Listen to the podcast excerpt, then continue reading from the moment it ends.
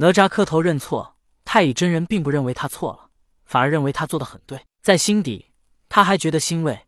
哪吒终于长大了，能做到趋吉避凶，也能更多的为自己着想了。以后太乙真人如果立教，他就是教主。可是这样的教主需要面对许多不确定的外来因素。如果他是圣人，倒也不用怕。可他不是圣人，无法真正的庇护哪吒。如果太乙真人没有立教，他还是元始天尊的弟子，那么元始天尊依然会庇护哪吒。可是当他立教之后，纵然他承认元始天尊依然为老师，可他的身份事实上与元始天尊一样，都是一教之主，算是平起平坐了。到那时，元始天尊不对他出手，就算是手下留情了。旁人加入自己立下的教派，太乙真人并不觉得有什么，因为他对后加入的弟子也没什么感情，最起码现在没什么感情，等以后有了感情再说。但是他现在对哪吒已经有了感情，如家人，如父子。没有感情，太乙真人想做什么都可以；但有了感情，这就是一种羁绊。太乙真人望着哪吒说道：“哪吒，你起来吧。为师听说你在人间除妖，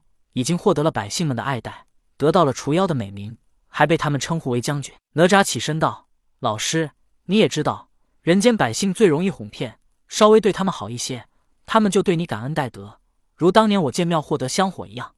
我早看清了他们。”太乙真人点点头道：“很好，为师如今便是要借用你的名头立教，你不会怪为师吧？”哪吒道：“老师，哪吒有什么？只要你需要，随时可拿去。当年如果不是太乙真人，哪吒早就死了好几次。”一次是太乙真人让他建庙复活，另外一次是给他莲花化身，还有一次是他被耗子将军余化用化血神刀所伤。太乙真人不止救了他，还让他吃了三枚火枣，喝了三口酒，他这才有了三手八臂的化身。可以说，就算太乙真人要哪吒的性命，哪吒也不会有一丝一毫的犹豫。但是听到太乙真人说立教，哪吒怕归怕，但如果太乙真人真的决定如此做，哪吒还是会奋不顾身的支持他，愿意做个马前卒。太乙真人道：“也好，你如今需要再次下山帮人间百姓治水除妖。当为师立教成功之后，便会与你脱离师徒关系。”太乙真人所想，便是利用哪吒在人间的美名，然后他借着人间大乱的机会立教。百姓们如今孤苦无依，他们迫切渴望有人来帮助他们。哪吒本来便有美名，而人们也知道他是乾元山金光洞太乙真人座下弟子，依靠哪吒的名，在人间百姓无所依靠之时，太乙真人立教。便会让百姓们供奉他、信仰他。当然，乾元山附近的百姓已经信奉太乙真人，可这么一点百姓根本不足以支撑太乙真人立教。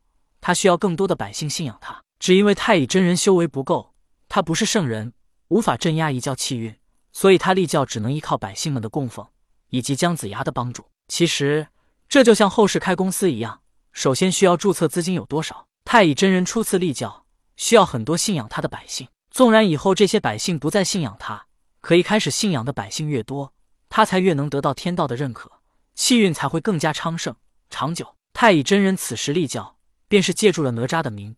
当然，只有哪吒的名并不够，因为他还需要姜子牙的帮助。这也是当初太乙真人答应将建庙获得香火的方法告诉姜子牙的原因。此时人间大乱，这就是一个绝好的机会。如果百姓们安居乐业，吃得好，穿得暖。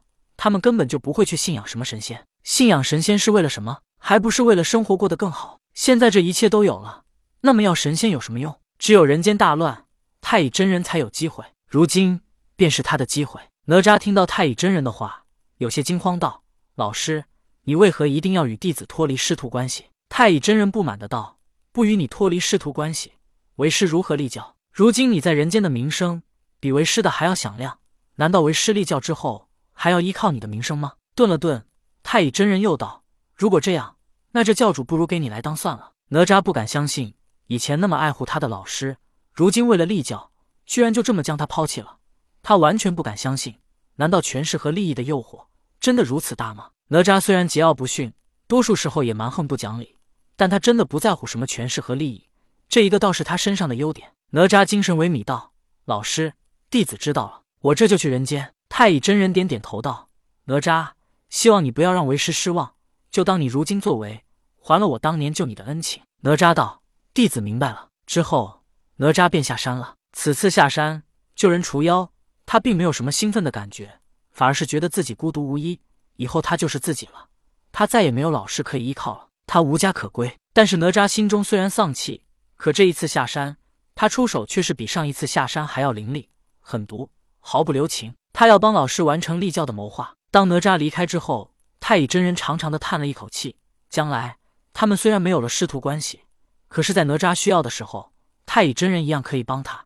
只要他有这个能力，未必一定需要师徒关系。脱离师徒关系，只不过是为了给圣人们看，能让哪吒置身事外。看到哪吒伤心，太乙真人不是没想过告诉他事情，可是哪吒根本不善于演戏，告诉他基本就等于暴露了自己的想法。哪吒离开之后。